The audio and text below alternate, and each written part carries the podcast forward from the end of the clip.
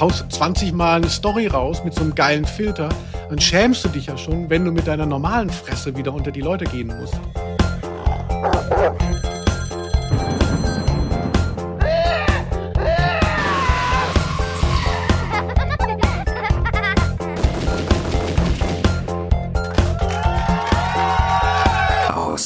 Name der Rose. Hallo, ihr Hübschen. Ihr hier bei Ausnahme der Rose, dem Podcast über Hörspiele und nicht in Hollywood? Recht so. Heute eine Folge unter dem Banner Treffpunkt Schönheit.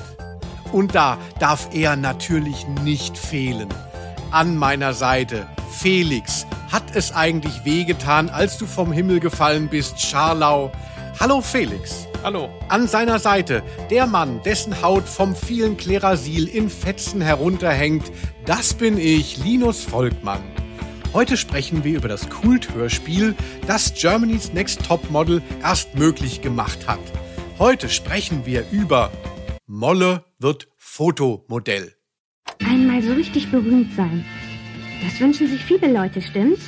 Aber nur wenige wissen, wie das wirklich ist. Ich zum Beispiel, ich kenne das Gefühl.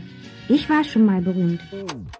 Ah, herzlich willkommen zurück, Felix. Es ist so schön, dich zu sehen, gerade bei einer Folge, wo es ums gute Aussehen geht. hallo, Felix. Ja, hallo. Wie sieht's bei dir so aus? Die Welt der Reichen und Schönen, die ist dir ja auch nicht fremd. Denn du arbeitest ja mit sehr vielen Prominenten zusammen. Oliver Welke, den Mainzelmännchen, äh, hier geht es ja auch so ein bisschen um das Thema Promis und äh, Schönheit. Was ist so der letzte Promi, den du gesehen hast? Ich habe vorgestern einen Prominenten in der Kölner Innenstadt gesehen. Wie heißt der nochmal? Da kamen wir nämlich nicht drauf. So, weißt du, der im WDR immer so Karnevalskabarett macht. Aha, das klingt ja lustig. Ist egal. Also der, der saß so, weißt du, im Straßencafé ganz exponiert, ganz vorne, ohne Sonnenbrille, ohne Zeitung, einfach nur mit Blick in die Fußgängerzone, dass jeder ihn erkennt. Und er hat auch jeden angeschaut. Der hat mich so angestarrt, weißt du? Der wollte erkannt werden. Ah, also ich finde, das setzt schon einen sehr guten Ton für unsere heutige Folge. Auch so ein bisschen der Neid auf die ganzen äh, Reichen und Schönen. Ich kann mich nämlich erinnern, als ich noch in Köln gewohnt habe, da war ich mal, sogar mit dir, glaube ich, äh, bei einer Drei-Fragezeichen-Aufführung in der Langzess Arena. Da gab es die drei Fragezeichen und der seltsame Wecker. Kann ich mich noch erinnern? Mhm. So als Bühnenshow. Und wir hatten gute Sitze ja. im Innenraum von unserem Freund Kai Schwind, der den Podcast Haschemitenfürst macht mit Andreas Fröhlich. Da hat er noch keinen mhm. Podcast und, und hat noch bei uns irgendwie gebaggert und so, um unsere Freundschaft oder unsere Expertise, ich weiß es nicht mehr genau. Ja, und, und er hat bei der Veranstaltung Regie geführt. Ja, selbstverständlich. Deshalb hatte er die, äh, die Freikarten. Und die haben wir bekommen. Deshalb hatten wir gute Plätze mhm. im Innenraum. Ne, wer noch nie auf einer Veranstaltung war, Innenraum immer gut, da ist man ganz nah dran. Auch bei diesen Riesenveranstaltungen. Und da weiß ich noch, da saß Bernhard Hohecker, der Comedian, so ein kleiner mit so einem Haarkranz. Kennen bestimmt viele ne, von, wie heißt diese Sendung da? Ich weiß gar nicht mehr, wo der hat der bei sieben Tage sieben Köpfe auch mitgemacht. Ich weiß es immer nicht, diese ganzen Sendungen. Ja, das, das, das eine, was moderiert ist von dem anderen Promi, der mir jetzt auch schon wieder nicht einfällt. Also eine schöne Geschichte. Die Leute schalten schon ab. Also jedenfalls, Bernhard Hohecker hat die ganze Zeit an so komischen Stellen total exaltiert gelacht, weil er eben auch, hatte ich das Gefühl, irgendwie Aufmerksamkeit wollte. Es, es ah. war eh so eine, ne, die, die Show hatte halt sehr viele Lacher. Ne? Es wird halt irgendwas hochgehalten, was die Leute noch aus ihrer Jugend kannten und Lacher, Lacher, Lacher. Aber es gab natürlich auch äh, Momente, wo es dann irgendwie vermeintlich spezieller oder nicht so lustig war. Und das hat Hohecker immer genutzt, um rein zu brüllen, damit dann alle sich umdrehen, so, oh, wer kennt denn hier als einziger diese Pointe, die es nicht gab? Ach, oh, der aus dem Fernsehen, aus ähm, äh, ja dieser komischen Ratesendung mit Hugo Egon Balda. Auch da höre ich viel Neid raus. Eben, eben. Äh, ich finde auch, wenn wir heute über Schönheit sprechen, ne? also zwei Nicht-Betroffene sprechen über Schönheit, da kann man ja einfach auch mal so ein bisschen so reingehen. So, naja, es ist ja immer, was, was, was definiert Schönheit? Äh, der Vergleich mit anderen. Und da sind wir schon mittendrin in Molle Fotomodell. Wunderbar. Felix, gilt das schon als das schöne Geplänkel zu Anfang oder möchtest du noch was Privates sagen? Nee, äh, privat jetzt nicht. Es ist äh, knallhart beruflich. Ich dachte ja, du hast die Folge ausgewählt und äh, angekündigt, du wolltest am Anfang mit mir über Prominenz sprechen, weil ich hier so einen äh, Richard David Precht Moment kriegen soll, wie bei Lanz, weißt du, ich habe ein Buch geschrieben und jetzt möchte ich mal eine Stunde drüber reden und ganz Deutschland muss zuhören, weil, wie du vielleicht weißt, habe ich ja sogar zwei Bücher über Prominenz geschrieben. Nee, ist jetzt nur ein Witz. Also ich habe die Bücher habe ich geschrieben, sie waren nur kein Erfolg, aber dieses Thema tatsächlich äh, trifft bei mir einen großen Nerv, wie du vielleicht weißt, weil so Celebrity-Tum, äh, VIP, also was das dann macht mit den Menschen und mit der öffentlichen Wahrnehmung, ähm, das interessiert mich sehr. Also ich habe ja tatsächlich äh, ein Buch geschrieben, da geht es um jemanden, der unbedingt berühmt werden will und sich total lächerlich macht. Und dann habe ich eins geschrieben, praktisch die Gegenthese, jemand, der nur seine Ruhe will und aus Versehen prominent wird. Also das ist finde ich interessant. Ich mag solche Sendungen auch im Fernsehen sehr gerne. Für mich bist du jetzt schon ein Promi, weil du so viele Bücher geschrieben hast. ja, liebe Fans und Freunde, aber wir sind ein Podcast, der lebt nicht nur von Felix Prominenz, von den vielen Büchern, die er geschrieben hat, sondern er lebt auch von euch, von eurem Feedback. Was ist denn da mal wieder eingetrudelt? Jetzt bin so, ich, ich dehne die Vokale, weil ich äh, noch mal raussuchen muss, was hier eingetrudelt ist. Und zwar, es ist ein Brief, er bezieht sich auf eine Folge, die schon etwas länger her ist hier bei uns. Das Feedback kommt aus Nippes. Nippes, wer es nicht weiß, das ist ein Stadtteil in Köln, wo die reichen Leute leben. Lieber Felix, lieber Linus, es sei meine Wertschätzung für euren Podcast zum Ausdruck gebracht wird hier doch Emotionalität wie Rationalität gleichermaßen bedient. Entsprechend skippe ich nicht forward, wenn es um den Austausch von persönlichen Alltagserfahrungen geht. Vielen Dank dafür schon mal. Allerdings gewinne ich durch die genaue Auseinandersetzung mit den Hörspielen nochmal einen ganz anderen Blickwinkel auf die Klassiker meiner Kindheit und kann damit jetzt ganz schlaumeiermäßig Begriffe wie Topos, Setting und die vierte Wand in Verbindung bringen. Danke dafür. Ja, und dann schreibt er eben, äh, es geht nochmal um die Folge mit dem Ameisenmenschen, dass er mit seiner Tochter und seinem Sohn zuletzt zusammensaß und dann haben sie aufgrund unserer Anweisung, dass die Folge eigentlich besser hieße, die wütende Vogelscheuche oder so, haben sie dann ein neues Cover gemalt von drei Fragezeichen der Ameisenmensch mit dieser Vogelscheuche. Das haben sie uns auch angehängt. Wer das haben möchte, ein Farbausdruck ist gegen eine Schutzgebühr von 50 Euro bei uns zu bestellen. Ich denke, das ist auch im Sinne von Ansgar aus Nippes. Vielen Dank, Ansgar, für dieses schöne Feedback.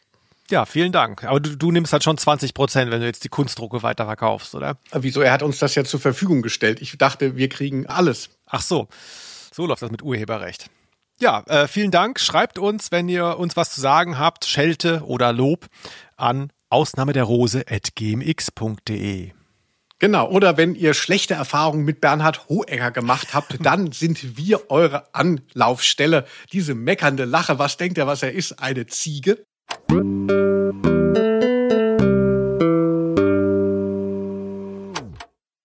Liebe HörerInnen, gebt uns Sterne bei Spotify und schaut mal bei dieser rein. Da ist der Felix jetzt, da könnt ihr seine Playlisten äh, wahrscheinlich abonnieren. Ne, der Felix, also wer sich für Indie aus den 90ern interessiert, so Bill to Spill und so, da ist viel für euch drinnen.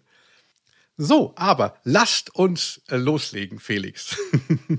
Wir hören, Molle wird Fotomodell, ich freue mich schon. Und bitte, Schönheitsprobleme. Maya, die Zeitschrift für die moderne Frau, hilft auch Ihnen. Weiter. Schreiben Sie uns, wenn Sie Kummer mit Ihrer Frisur und Ihrem Aussehen haben. Wir machen das Beste aus Ihrem Typen. Die Folge existiert nicht auf den Streaming-Anbietern, die du so magst. Es gibt es nur auf YouTube. Wer das auch nachhören möchte, muss einfach auf YouTube hoffen, dass das äh, weiter zur Verfügung gestellt ist da. Aber es sieht recht stabil aus. Also das ist schon ein paar Jahre online, was ich da jetzt angehört habe. Ja, aber als Linus mir schrieb, er will machen, Molle wird Fotomodell, dachte ich im ersten Moment, diese Folge existiert nur in seiner Fantasie. Ich hatte da nämlich noch nie was von gehört. Aber als ich das Cover sah, habe ich mich erinnert, dass ich sie doch schon mal gesehen habe. Ja, das ähm, äh, wird die Leute wahrscheinlich gar nicht wundern, denn ich, Linus, habe eine große Fantasie. Ich wurde früher als Kind immer gelobt für meine Fantasie Und ich glaube, es hat auch so einen Rückkanal. Weißt du, wenn du als Kind dann gesagt kriegst, ah, du bist so stark und so, dann, dann denkst du, das ist so deine Rolle in der Welt. Oder eben, äh, um es schon mal ein bisschen vorwegzunehmen, wenn eben Mädchen immer gesagt bekommen, ach, du bist so fleißig und so ruhig und so schön, ne, dann sind das auch so Sachen, die nehmen einen in Anspruch und verfolgen einen dann äh, übers ganze Leben vielleicht. Aber im Positiven, mir wurde immer gesagt, ich habe so viel Fantasie, aber nein, das habe ich mir nicht ausgedacht. Felix, findest du auch, ich habe viel Fantasie? Ja. Danke. So, dann will ich dir mal die, den Klappentext vorlesen. Mach mal. Ihr anderen könnt gerne äh, auch mithören. Molle wird Fotomodell. Molle ärgert sich sehr, dass in ihrer Klasse viele Witze über sie gemacht werden. Und das nur, weil sie größer ist als alle anderen. Sogar auf der Straße sprechen wildfremde Menschen sie mit Bohnenstange an. Eines Tages hat sie davon genug und schreibt an die Redaktion einer Zeitschrift, die eine neue Fotoserie plant. Pünktchen, Pünktchen, Pünktchen. Ja, das war der Klappentext. Felix, der Klappentextbeauftragte. Wie gut findest du, ist hier alles zusammengefasst schon mal? Ja, verrät fast zu wenig, ne? also ist ja schön, dass nicht die ganze Geschichte erzählt wird, ne? Aber ähm, es hört recht früh auf in der Beschreibung. Ich glaube, Klappentexte, äh, ich weiß, du bist da der Fachmann, aber ähm, wenn Klappentexte versuchen, schon die Figuren einzuführen und die Handlung auch auf der zweiten Seite zu beschreiben, also ich finde eigentlich so ein Teaser ist genau das Richtige. Und ehrlich gesagt, bei dieser Folge ist es nun auch wirklich passend, denn hier passiert ja auch rein gar nichts handlungsmäßig, beziehungsweise es sind hier gar keine Verwicklungen Verstrickungen. Wir werden das gleich noch mal ein bisschen ausklamüsern. Und zwar könnte ich einfach mal sagen, worum geht es wirklich, wenn es jetzt dem Felix auch schon zu wenig war. Also Molle ist so ein ganz normales Mädchen, und die ist so, glaube ich, 14 oder 15 und sie hat früher mal mehr gewogen und deshalb hat sie diesen Spitznamen Molle bekommen und jetzt in der Pubertät ist sie in die Höhe geschossen und jetzt kommt wieder das Wort Bohnenstange. Also man merkt eben schon, es gibt immer einen Rückkanal eben auf das Aussehen von diesem Mädchen, der vermeintlich negativ belegt ist. Und es gibt so ein schönes Mädchen, was wird am Anfang eingeführt, auf die sind dann alle neidisch.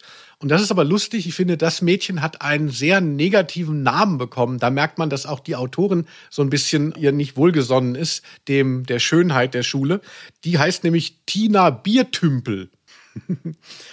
Felix, Tina Biertümpel, das sind doch so Leute, mit denen hängst du immer rum. Ja, da habe ich auch gestaunt bei dem Nachnamen. Also.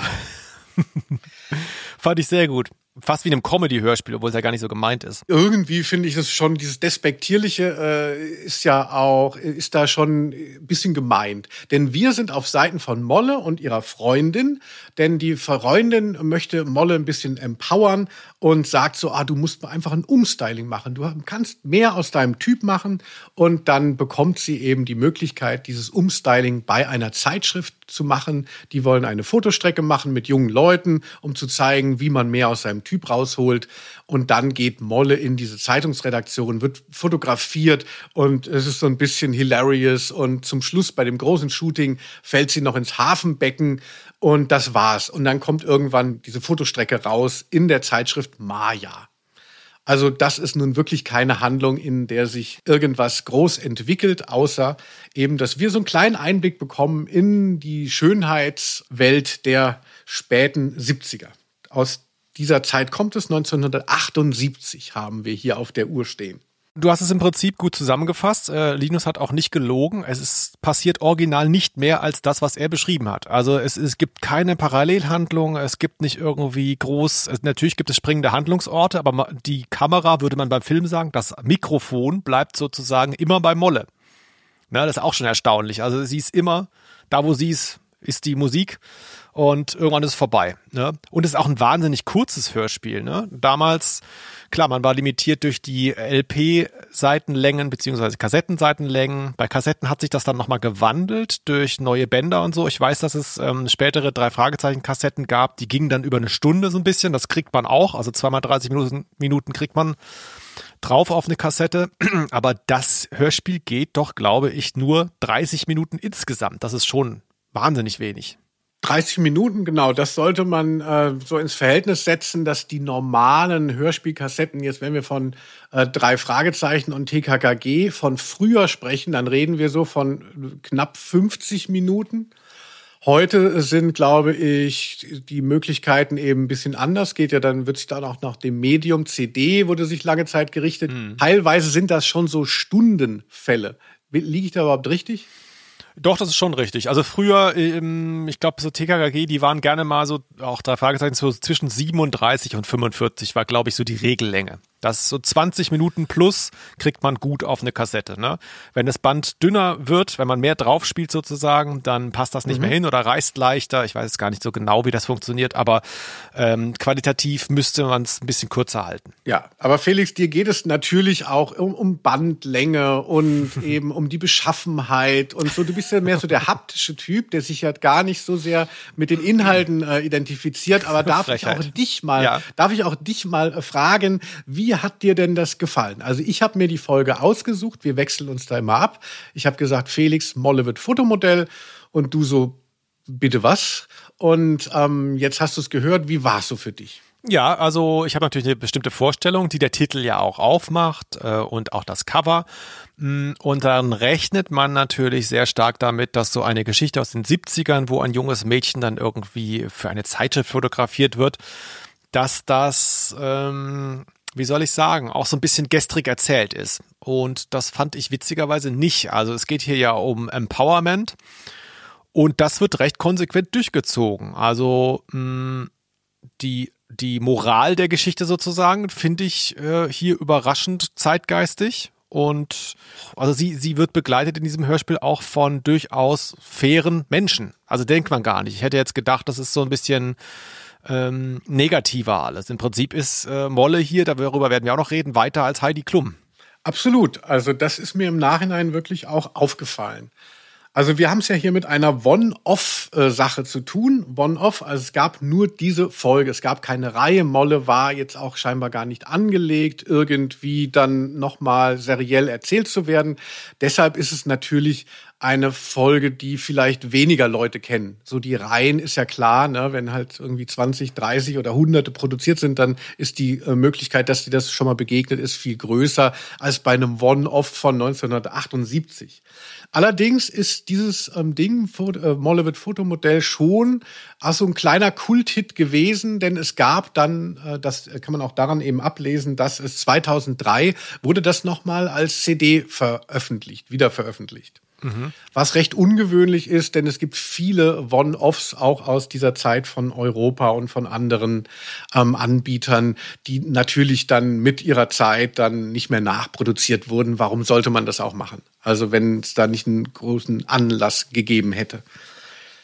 Ja, also ich mochte auf jeden Fall dieses Casual an der, an der Story. Also, dass es keine Verbrecherjagd ist, sondern worum geht es? Es geht um die Sorge, als Teenie scheiße auszusehen. Und das ist ja was, mit dem man sich sehr ähm, identifizieren kann. Und, und heute so mit Web 2.0, so Mitmach-Internet, ne, Social Media, aber auch Reality TV, ist es ja selbstverständlich, dass wir über jeden Pups uns austauschen mit anderen Leuten.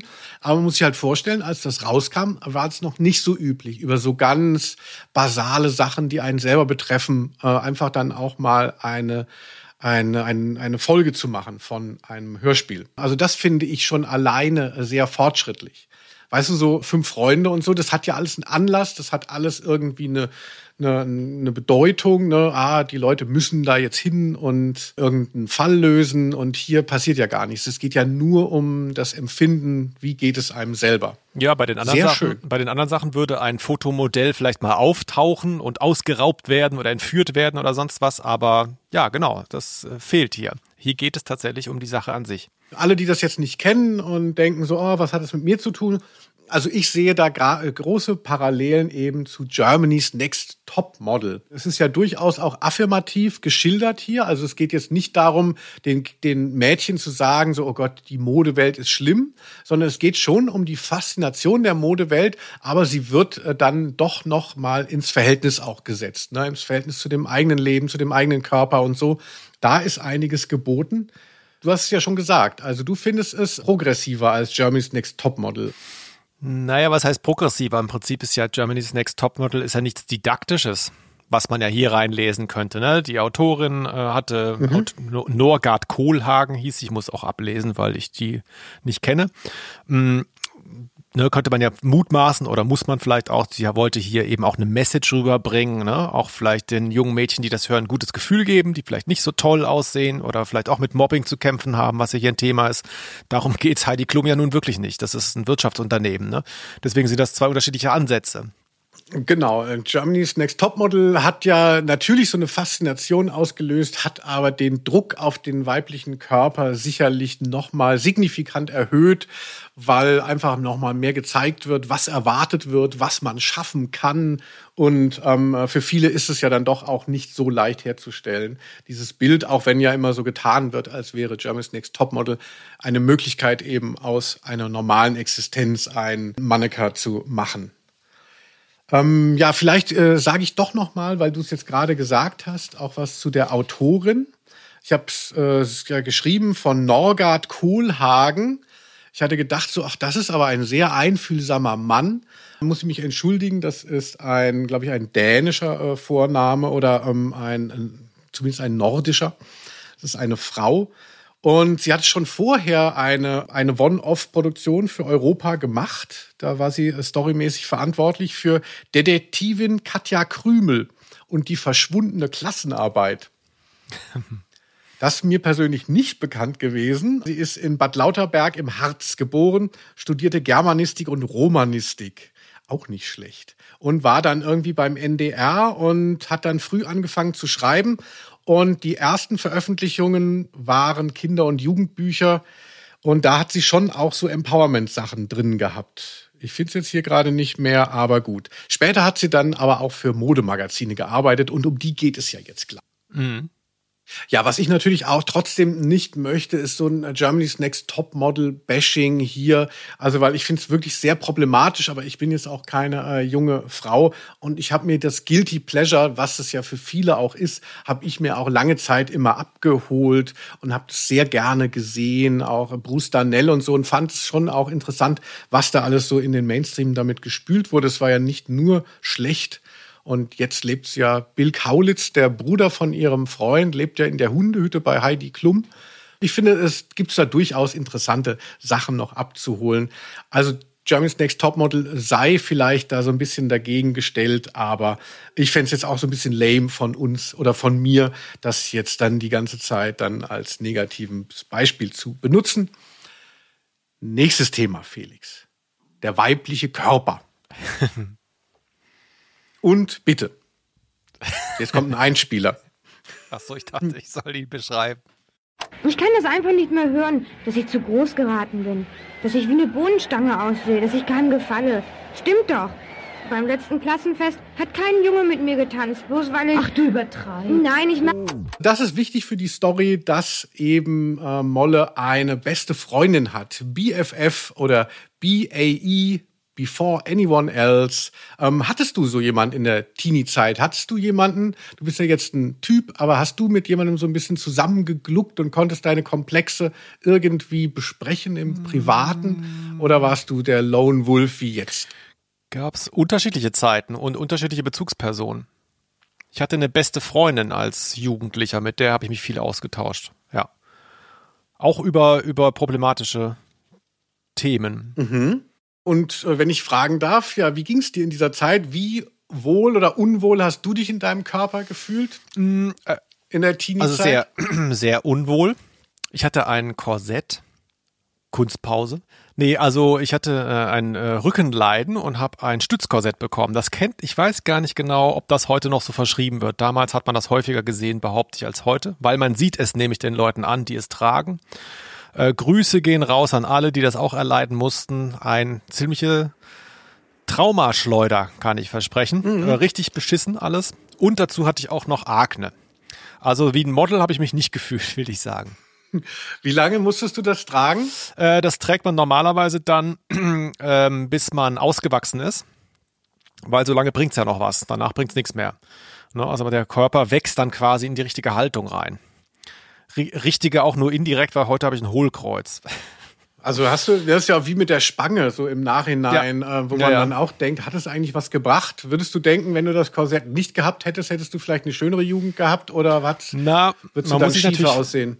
Ja, man muss sich natürlich fragen, ähm, zum Beispiel jetzt so, äh, gibt ja verschiedene Anlässe, warum man das äh, verschrieben bekommt, aber beispielsweise der Buckel, Bescheuermann heißt er ja, äh, medizinisch. Also früher, wenn man so alte Aufnahmen sieht, da haben die Leute ja immer so, waren so bucklig, die alten Leute. Ne?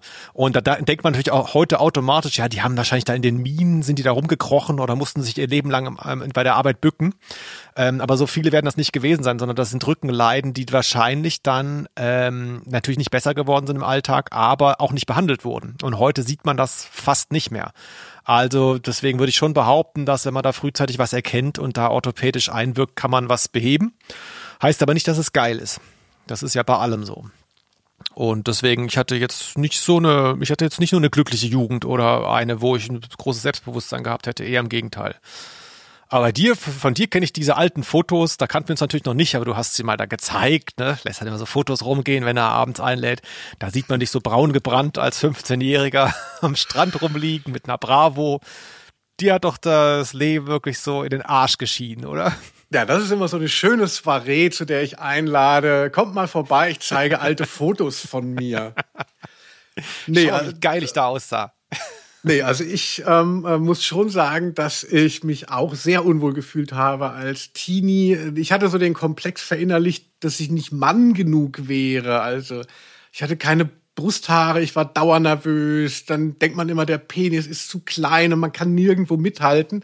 Also ich habe lange gebraucht, um mich von so einem Scheißbild von Männlichkeit äh, zu lösen und ähm, äh, auch die, die, diese Defizite, die man sich dann eben einbildet, die man eben in sich sieht, dass man, äh, dass man, dass man sich vorstellt, dass das einfach aber auch, das kann ich eben auch sein als Mann, beziehungsweise dass man das einfach selber belegen kann. Also dass man sich von diesen Schablonen, die man irgendwie erlernt, so ähm, mitbekommt durch eben Medien, durch die Eltern, Vater und so.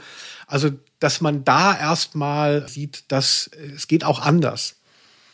Und dafür habe ich lange gebraucht und ich hab wirklich fand es sehr unangenehm diese Zeit. Also und ich war auch empfänglich dann für alles. Ich wollte dann Klerasil, ne, man wird ja da so abgefrühstückt von dieser bescheuerten Industrie. Ne, alle Teenies haben Pickel und wollen die nicht haben und dann kriegst du da diesen Mist da verkauft und du willst es natürlich haben, weil du denkst, das ist so schlimm, was mit dir geschieht. Ja, entschuldige meine Tränen, Felix. Hat ja, ja, auch im Übrigen, hat ja auch im Übrigen nie was gebracht.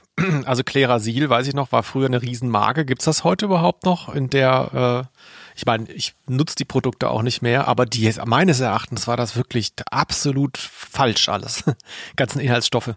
Ich glaube auch, da ist, da wird, da wird einfach, wie jetzt heute äh, hacken dann alle auf der Homöopathie rum. Also ich finde, man könnte auch da mal ansetzen, ähm, weil ein Pickel kommt und dann ist er dann irgendwie nach ein paar Tagen wieder weg. Und wenn du da jetzt was drauf schmierst oder nicht, äh, ist wahrscheinlich der Unterschied sehr gering, wenn überhaupt. Also ich glaube, das hat auch die Haut auch so ausgetrocknet, dieses blaue Zeug, mit der man sich dann mit so einem Watte, Wattepad da die Gott, ja. Fettschicht runterreibt. Ja. Ja, aber äh, äh, sowas gibt es und sowas gibt es sicherlich auch in heutigen Teenie-Zimmern immer noch die Sorge um die, das eigene Hautbild. Und deshalb ist Molle, wird Fotomodell einfach ein Klassiker. Ist für mich wie Herr der Ringe eigentlich. ja. Bei Molle ist es ja so, dass sie sozusagen, sie kriegt so eine Abkürzung gezeigt in diesem Hörspiel. Ne? Ich meine, das passiert ja jetzt nicht jedem Jugendlichen, dass dann, dass man als Model entdeckt wird, aber sozusagen dieses aufbauende äh, Momentum, dass sie eben ein besseres Selbstwertgefühl bekommt, das kriegt sie ja hier von außen. Das ist ja eigentlich die Geschichte. Ne?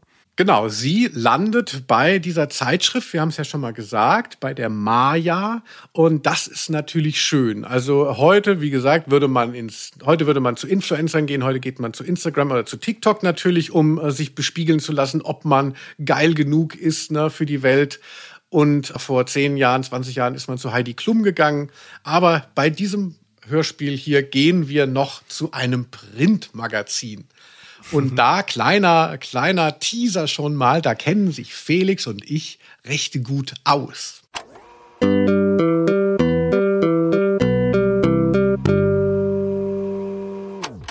Hast du immer mal so Zeitschriften gelesen? Die Maya ist natürlich, gibt es jetzt nicht, aber hast du mal sowas gelesen? Petra, Brigitte? Kennst du das? Mm, Wenn es rumliegt, gucke ich da rein, aber im Prinzip äh, die, die jugendlichen Modezeitschriften waren ja bei uns dann, also es gab sicherlich auch welche, die jetzt speziell für Mädchen waren. Es gab ja auch eine, die Mädchen hieß.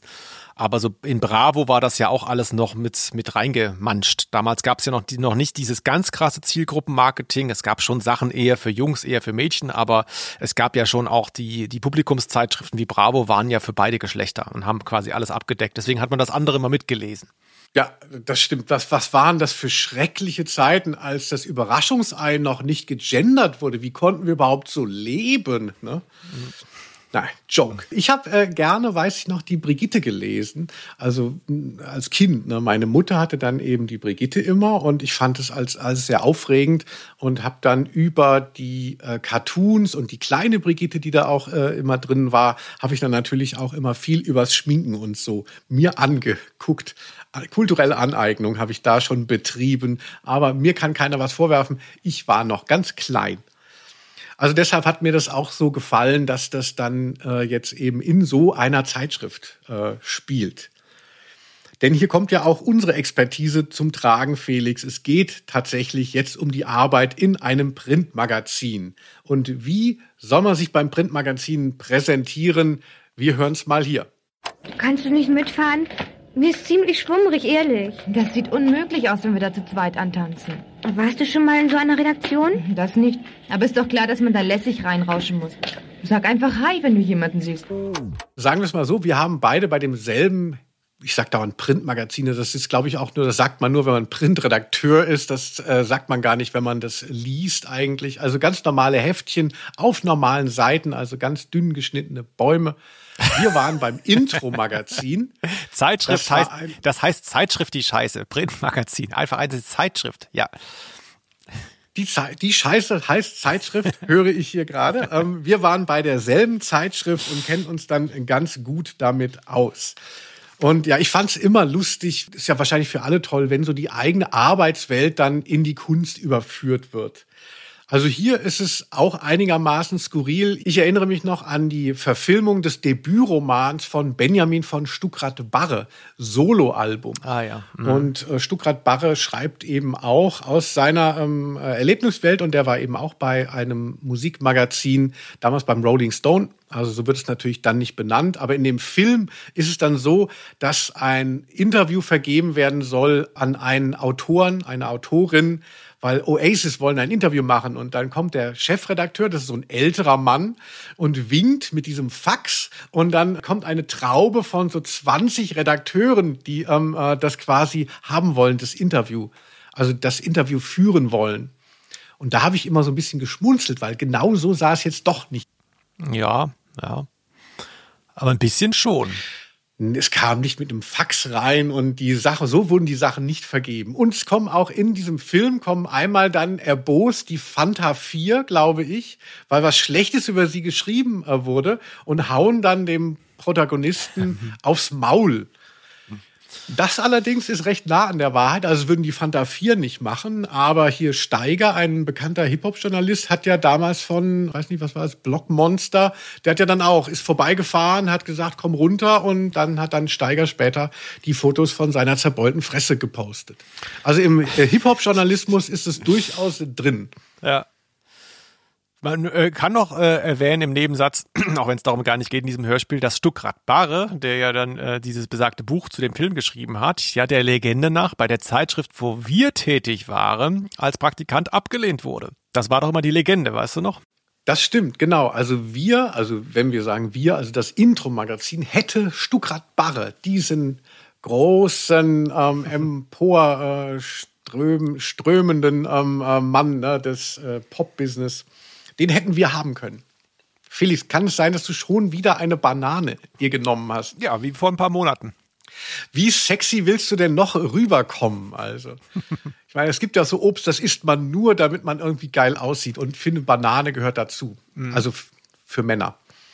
Ähm, ja, Felix, kannst du noch so ein bisschen was abgleichen? Du hast es ja jetzt auch gehört. Wie fandest du die Darstellung von der Redaktion zu in Molle wird Fotomodell zu deiner Erinnerung? Es gibt ein paar an sich für die Geschichte unnötige Details, die ich aber ganz schön fand. Zum Beispiel das hier.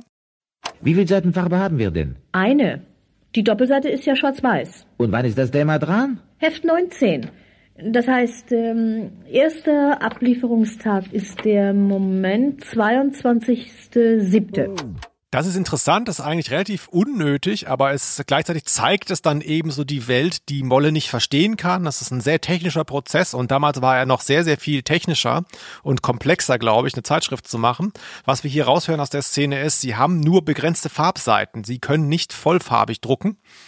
Und ähm, das finde ich schon interessant. Sowas hätte man sich jetzt sparen können eigentlich bei so einem Kinderhörspiel, aber es gibt dem Ganzen doch so eine authentische Geschichte noch mit. Da merkt man auch, dass die Autorin da offensichtlich ihre Erfahrungen hat einfließen lassen. Ja, das stimmt. Sehr guter Punkt. Ne? So ein bisschen so was Sendung mit der Maus mäßiges. Viele von euch kennen das sicher noch aus, also die Älteren zumindest, aus dem lustigen Taschenbuch ähm, von Mickey Mouse und Donald. Da waren lange Zeit, die ähm, war das abwechselnd. Es gab immer eine doppelt Farbseite und dann Schwarz-Weiß. Und es wurde uns Kindern verkauft, diese Schwarz-Weiß-Seiten, die seien extra, damit wir die ausmalen können. Ja, bei so einem 300-Seiten-Wälzer. Aber natürlich hat man das gemacht, weil es damals halt einfach noch sehr viel teurer war, äh, bunt, äh, also in Farbe zu drucken. Und das erfahren wir hier auch noch mal so am Rande. Finde ich ganz schön.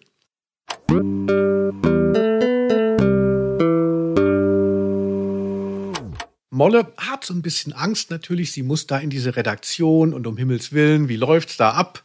Äh, und deshalb hat sie sich Verstärkung mitgenommen. Und zwar hat sie zwei Katzen in ihrer Handtasche. Was ist das denn? Da hat sich wohl jemand einen übelen Scherz erlaubt. Ach du liebe Zeit.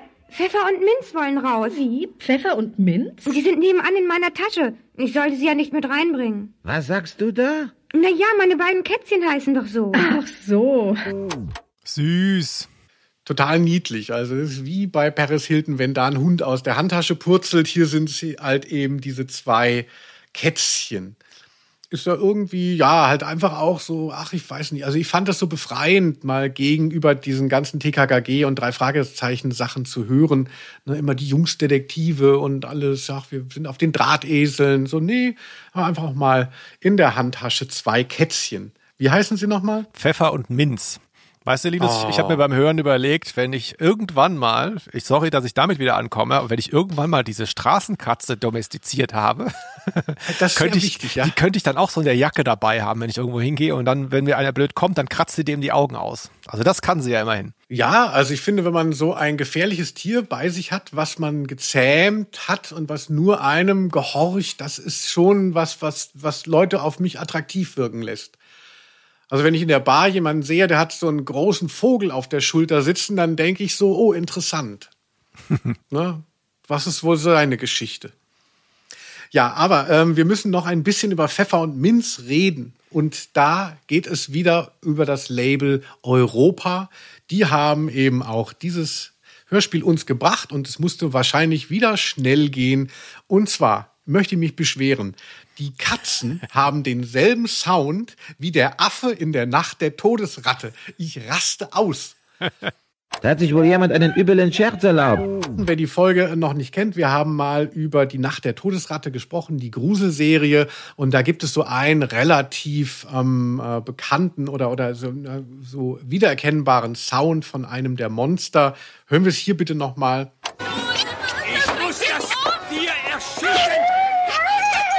Ich hatte schon mal gesagt, so, oh Mensch, Felix, du, das habe ich auf so vielen Sachen immer mal gehört. Aber ich wusste nicht, auf wie vielen. Also seitdem ähm, äh, wir das angesprochen haben, ist es das gefühlt auf jeder zweiten Kassette drauf. So auch hier, wo es nun wirklich ein wenig, wo man sagt, so müssen hier die Horror-Sounds noch rein, kann man nicht eine richtige Katze mal äh, engagieren.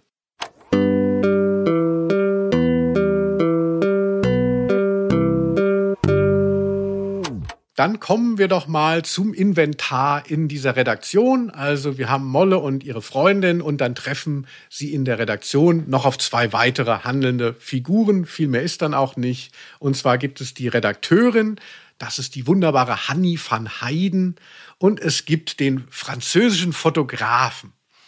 Uh, der Fotograf hat natürlich, wie sollte es anders sein, einen schweren französischen Dialekt. Äh, da, wo man jetzt auch so heutzutage sagt, es ist natürlich nicht so unangenehm, wie wenn man irgendwie Asiaten ohne R sprechen lässt auf Hörspielen. Aber auch das ist schon so ein bisschen, ich weiß es nicht. Das gesprochen von Volker Brann, natürlich auch eine ganz große bekannte Stimme. Hier Michael Douglas hatten wir auch schon öfter. Wie fandest du so die beiden Personen, die beiden Figuren? Ähm, haben mir gut gefallen, auch in der Dynamik miteinander. Ich kau noch eben zu Ende. Oh Gott. Ja, ich fange gleich nochmal an. Ich habe hab so Hunger. Nee, lass das drauf, das ist menschlich. das mögen die Leute beim Podcast, wenn es nicht überhand nimmt. Die haben mir in ihrer Dynamik gut gefallen. Darf ich denn schon auf die Stimmen eingehen oder willst du es erst später machen? Musst du jetzt mal Nee, lass uns schon, lass uns schon die Stimmen mitnehmen hier. Weil Hanni van Heiden äh, hatten wir neulich schon mal thematisiert. Da hatte ich dich nicht unterbrochen, obwohl ich ein bisschen mehr wusste. Du hast damals nämlich auch so gesagt, ach, die war mir so wichtig, die war ja irgendwie NDR-Ansagerin und ist so toll, die in einem Hörspiel zu hören. Kennt man ja aus dem Bergmonster auch und so weiter von den drei Fragezeichen. Und da hast du, glaube ich, sinngemäß was gesagt wie, ja, sonst habe ich, ist mir die nicht begegnet beim Thema Hörspiel. Da wollte ich nicht sagen, weil ich dich nicht unterbrechen wollte, dass ich sehr wohl sie noch kenne aus anderen Hörspielen, halte ich fest. Es gab sogar früher Hörspiel, da war ihr Gesicht vorne drauf abgebildet. Klein, in so einem Emblem. Und zwar von dem Label Poly hatte ich was. Ähm, M Michael hatte ich, das war ja, glaube ich, auch ein Format, das sie im Fernsehen hatte. Und dann gab es aber in dieser Reihe andere Hörspiele, wo sie auch mitgesprochen hat. Und da war auch ihr Bild vorne drauf. Und was mir hier wieder auffällt, was sie unglaublich unterscheidet von allen anderen Hörspielsprechern, die ich kenne, sie macht das mit so einer Beiläufigkeit. Also sie, ähm, sie klingt so realistisch, dass sie eigentlich sie selbst spre zu sprechen scheint. Deswegen glaube ich auch nicht, dass sie eine sehr wandlungsfähige ähm, Sprecherin ist, dass sie jetzt was ganz Dramatisches machen könnte, aber so das, was wir hier gerade auch gehört haben, so diese freundliche, einfühlsame Redakteurin, die aber auch so ein bisschen so antreibend ist, das kann sie so authentisch, dass alle anderen wirken wie Schauspieler und sie wirkt so echt dabei. Das finde ich sehr interessant. Und ja, hier, wirklich, weil, ja. ja. Und Volker Brandt äh, halt auch toll. Also die haben eine gute Dynamik, die beiden. Maximal. Mhm, Tierfotos stehen bei den Maya-Leserinnen hoch im Kurs. Genauso denke ich mir den Aufmacher. Lass sehen.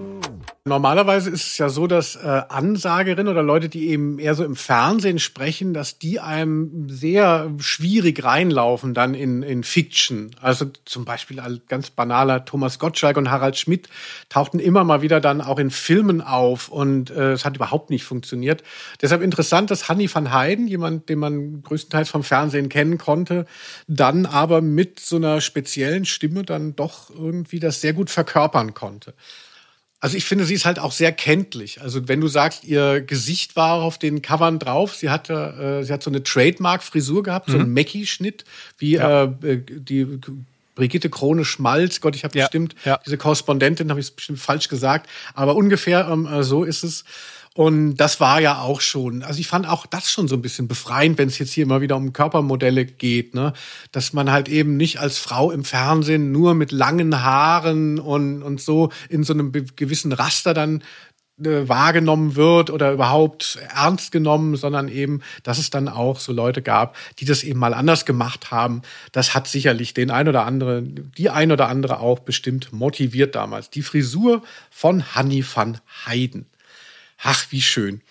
Felix, du hast gesagt, das Thema Saufen in Hörspielen, das kommt dir immer zu kurz. Und viele Leute wissen ja, wie gern du auch mal, du sagst ja immer, auf einem Bein kann ich nicht stehen und so und trink noch einen mit. Ne? Das ist Felix für mich. Und äh, deshalb freute ich mich dann auch, als ich das wiederhörte, dachte ich so, oh, da kann ich dem Felix ja richtig was bieten, denn hier in der Zeitschriftenredaktion wird gesoffen. Haben die dir auch was angeboten? Ja, Saft. Und selber haben sie sich heimlich Schnaps in den Saft gekippt.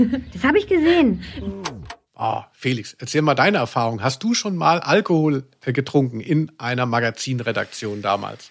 Ja, wir haben sehr viel getrunken früher. Mm, Das war technisch auf dem Stand, wie es hier schon äh, 30 Jahre vorher war, als wir da gearbeitet haben. Und das hatte den Effekt, dass wir nachts an dem einzigen Computer, wo der Grafiker noch Seiten gebaut hat, ähm, unsere Änderungen machen mussten. Und wenn der noch nicht fertig war, konnten wir noch nichts machen. Und dann gab es, wenn du dich erinnerst, immer so ein Sechs-Stunden-Loch, in dem man noch da bleiben musste, aber nichts arbeiten konnte. Das heißt, man war irgendwie 20 Stunden am Stück im Büro und zwischendrin gab es so eine Lehrpause. Und da wurde viel getrunken. Um dann äh, betrunken total wichtige Arbeiten zu erledigen. Also es ging da ja immerhin auch um ein äh, Magazin mit 100.000 oder ein paar mehr Auflage und äh, ich will nicht wissen, wie oft wir dann besoffen da noch Fehler reingetippt haben. Absolut. Ne, das war so Monatsmagazin. Äh, ich weiß nicht, ob das jetzt auch bei diesen Frauenmagazinen, den sogenannten, um die es hier geht, auch so der Fall ist. Aber du hast natürlich, wenn du in so einem Betrieb arbeitest, dann eine etwas verklärte Vorstellung, wie wichtig das alles ist. Und dann ist man dann da und dann ist es ja klar, man ist in der Redaktion, also zu Abend und ähm, nimmt sich dann auch irgendwann das Recht raus, da zu trinken, also weil das ganze soziale Leben äh, sich dahin verlagert hat. Das kann ich mich schon auch noch sehr gut erinnern.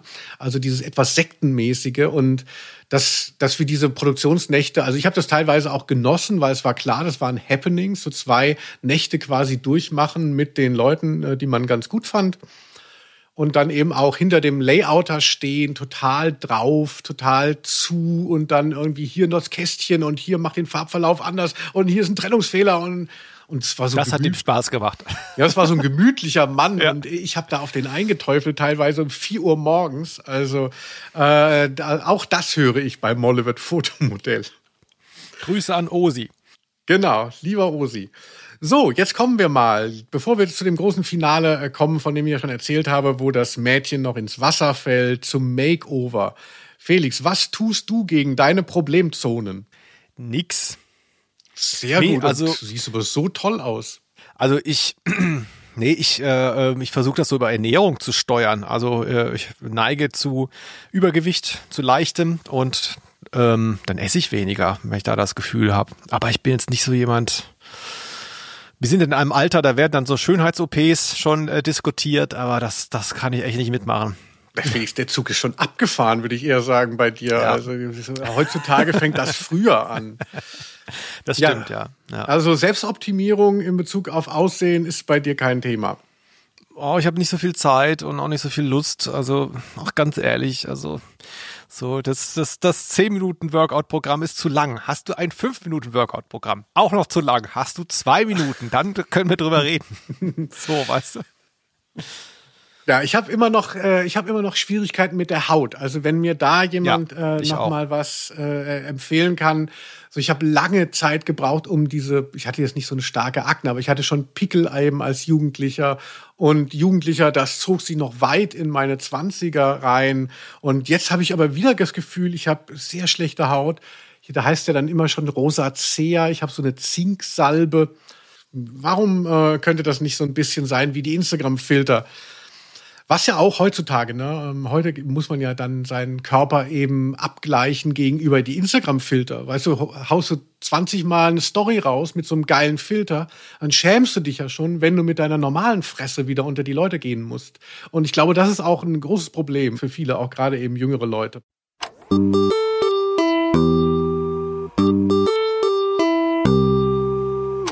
Jetzt kommen wir doch langsam mal zu dem Finale, dass man das hier auch bei Ausnahme der Rose, dem Podcast über Hörspiele, richtig schön miterlebt. Und zwar bei dem Fotoshooting fällt unsere Molle versehentlich ins Hafenbecken. Hep. Oh, pass auf, Mona, um Himmels Willen. Hep. Oh. Mona! Mo! Sie ist reingesprungen! Mona! Bloß keine Panik! Ja, das ist so ein bisschen clever und smart-mäßig gelöst, also wie der Comic, finde ich. Aber weil ja auch relativ wenig passiert, finde ich es als Klimax ganz gut, um mal zu sagen, okay, das war jetzt der Höhepunkt. Es, mhm. ist, es ist so, in der ersten Hälfte des Hörspiels gibt es noch so eine Unheilsahnung.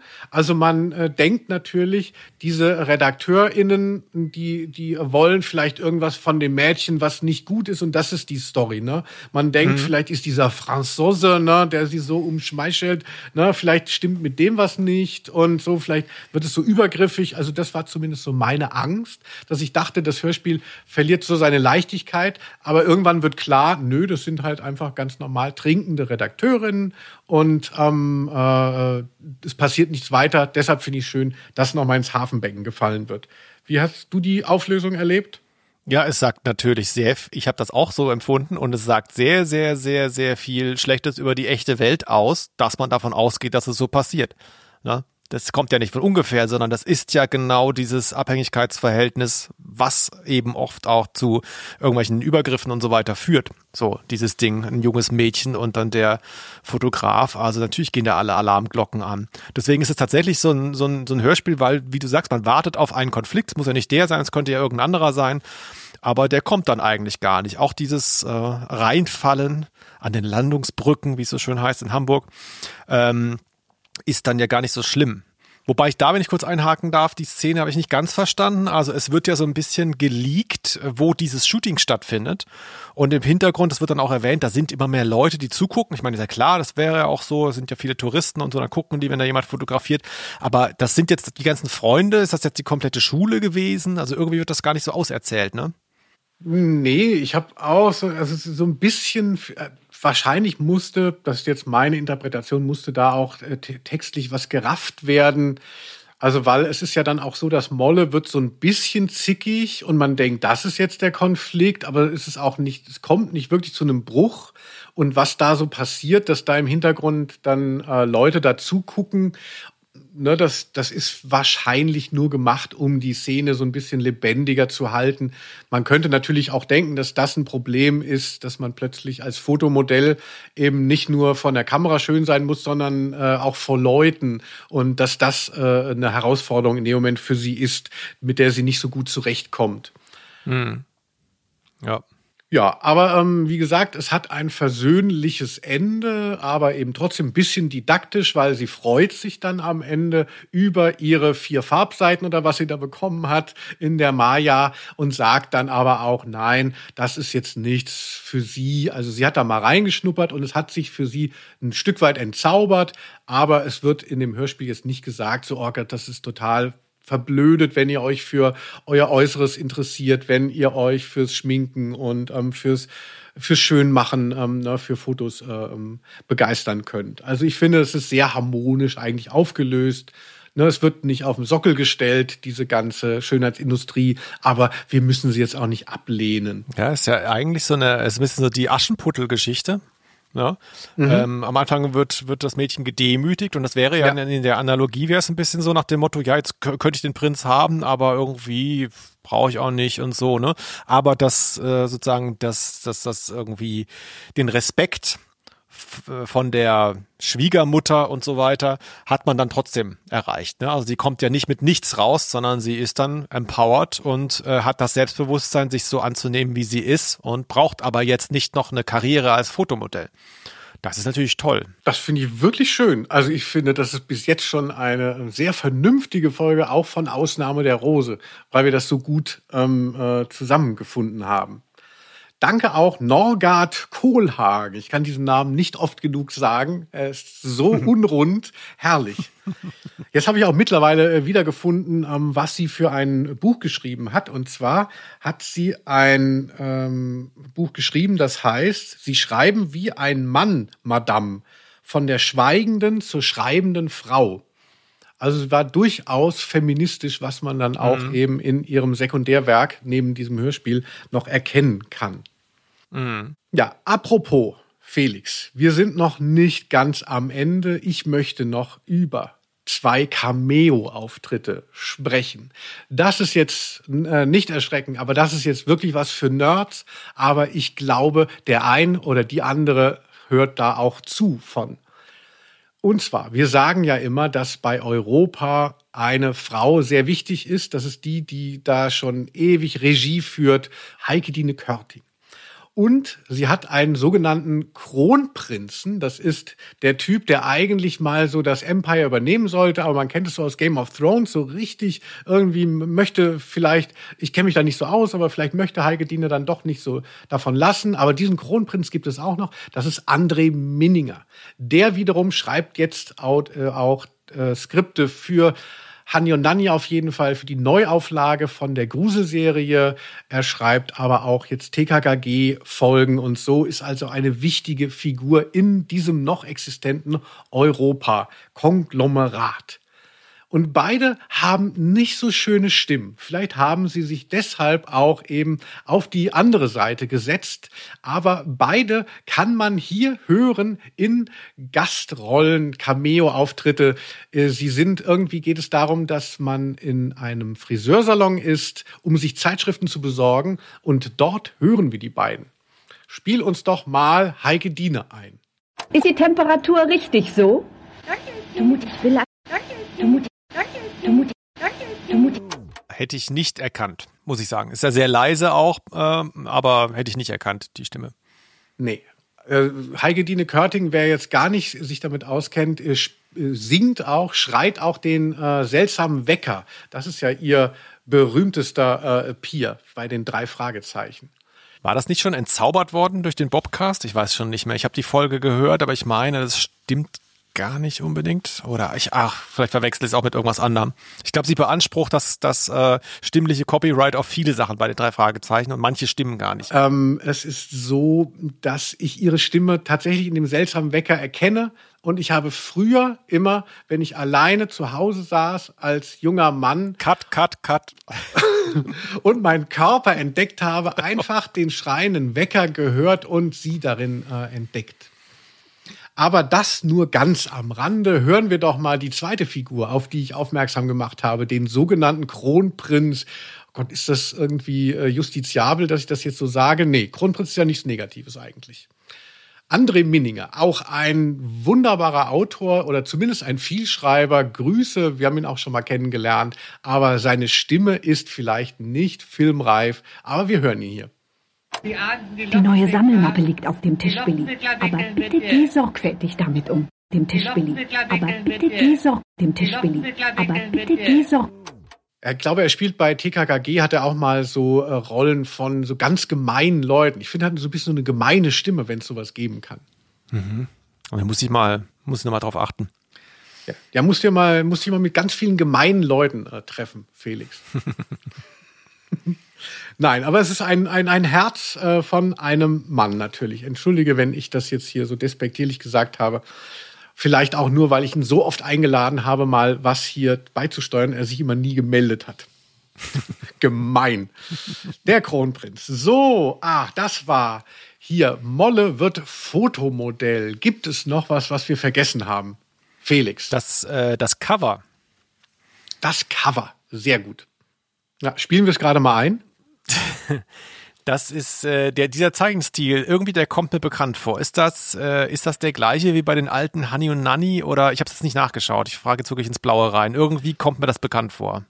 Ich weiß auch nicht, ob es jetzt dieselbe äh, Person ist wie bei Honey und Nanny, aber es ist natürlich damals so ein Trend gewesen und es sieht wirklich wunderschön aus. Also jeder, der es jetzt nicht ähm, vor Augen hat, sollte da mal unbedingt sich das aufrufen. Und es ist sehr schön, einen breiten Tunnelgürtel soll sie tragen und kurze Haare, weil sie ja so eine große Frau ist, also Molle. Mhm. Und ähm, dann wird eben geraten, kurze Haare und breiter Tunnelgürtel. Und genau das sieht man dann auch auf dem Cover. Das finde ich immer schön, wenn man das Gefühl hat, ach, jemand hat tatsächlich das Hörspiel gehört und dann gemalt und nicht irgendwie parallel so ein seltsames Briefing erhalten und man wundert sich nachher, was da abgebildet ist, was dann gar nicht mehr in dem, ins Hörspiel geschafft hat. Der Look ist gut auf jeden Fall. Und sie ja. wird auf dem Cover ja auch gerade von äh, Jacques äh, Jecki oder wie er heißt, ähm, dem Franzosen fotografiert. Der ist aber im Hintergrund und Molle dreht sich in die andere Richtung, nämlich zum Betrachter. Das ist ziemlich reinholend, ehrlich gesagt. Gar nicht so blöd gemacht. Ich bin ja eh ein großer Freund. Also wenn es eine Ausstellung gäbe mit den schönsten Hörspielcovern, äh, da würde ich, das würde ich besuchen. Also so richtig und dann so sechs mal sechs Meter hier. Äh, weil dieser ganze Airbrush-Stil, der da ja teilweise auch mhm. herrscht. Mhm. Also wirklich schön. Und da bin ich gar nicht mal bei Eiger Rasch, äh, den oder nee. du ja immer ähm, da. Das ist sehr kenntlich. Also drei Fragezeichen, ne, das kann ich wiedererkennen, aber das ist nichts, was ich mir jetzt tätowieren wollte. Aber so manche Hanni und Nanni, Burg Schreckenstein äh, würde ich denken, so, oh, das ist so schön. Mhm. Oh überhaupt Molle, da wollte ich auch nochmal zumindest erwähnt wissen, weil wir auf die anderen äh, SprecherInnen ja eingegangen sind. So Susanne Wulko heißt ja die Sprecherin von Molle und mhm. die äh, kam mir auch so diffus bekannt vor, deswegen habe ich es dann doch gegoogelt. Ähm, spricht zum Beispiel auch 1984 Eleonor Hess im Fall der drei Fragezeichen Höhlenmensch. Ach. Daher kenne ich sie nämlich zum Beispiel. Aber ich las auch, sie spricht auch Hilda in äh, Honey und Nanny, bis heute sogar. Oh, ach, das ist ja toll. Also die macht sehr, sehr viel tatsächlich hörspielmäßig. Aber jetzt nicht unbedingt in Welten, die ich äh, häufig besuche. Aber ich kannte sie trotzdem. Gute Ja. Stimme. Ja, Felix, na, die Welten besucht er mal wieder nicht so oft. Aber immerhin ein bisschen Props auch von unserem. Was bist du eigentlich so? Du bist so Model der, der, Model der Herzen. dem Model der Herzen. Felix, ich würde sagen, es kann einfach nur noch das Quiz kommen. Das Quiz ist, wie alle wissen, der Höhepunkt dieser Sendung hier. Wir haben immer derjenige, der die Folge auswählt, der denkt sich ein Quiz aus und der andere muss es erraten. Und ich habe zuletzt sechsmal hintereinander bei Felix es gewusst und Felix sechsmal nicht ein ähm, Schelm, der Böses dabei denkt. Ja, meine Stimme klingt vielleicht ein bisschen äh, komisch jetzt, weil ich versuche, noch in eine Flasche zu pinkeln. Wir sind ja jetzt hier schon in der dritten Stunde Podcast angelangt, aber das soll euch nicht irritieren. Wir hätten auch eine Pause machen können, aber na gut. Nein, äh, so möchte ich auch nicht, also das finde ich auch so ein bisschen übergriffig. Nein, natürlich nicht. Äh, so ist es jetzt nicht. Wir hören trotzdem das wunderbare Quiz und das Quiz ist abgestimmt auf Felix wie Arsch auf Eimer. Und zwar ist die Frage, wo spricht Hanni van Heiden nicht mit? Hanni van Heiden, wir hatten vorhin darüber gesprochen, das ist die Redakteurin hier und eben auch eine NDR-Moderatorin. Und sie ist halt relativ bekannt. Auch Leute, die jetzt nicht so viel gehört haben, die kennen eben das Bergmonster von den drei Fragezeichen. Und ähm, ich hatte ja dann gesagt, so, ach, die hat ja nur das Bergmonster gesprochen. Und Felix hat es ja eben schon aufgeklärt, das stimmt nicht. Annie van Heiden hat einiges auf der Uhr und ich werde jetzt fünf Sachen nennen, fünf Kassetten, fünf Hörspiele und du sagst, wo sie nicht mitgesprochen hat, weil sie Okay. nämlich ziemlich viel gemacht hat. Einmal spricht sie nicht bei Burg Schreckenstein, die Schreckensteiner auf der Flucht. Oder ist es doch der kleine Vampir und die Folge der geheimnisvolle Patient? Oder spricht Hanni van Heiden nicht bei Hanni und Nanni auf dem Reiterhof? Oder spricht sie nicht bei Brummi die Bassgeige in der Folge auf Reisen?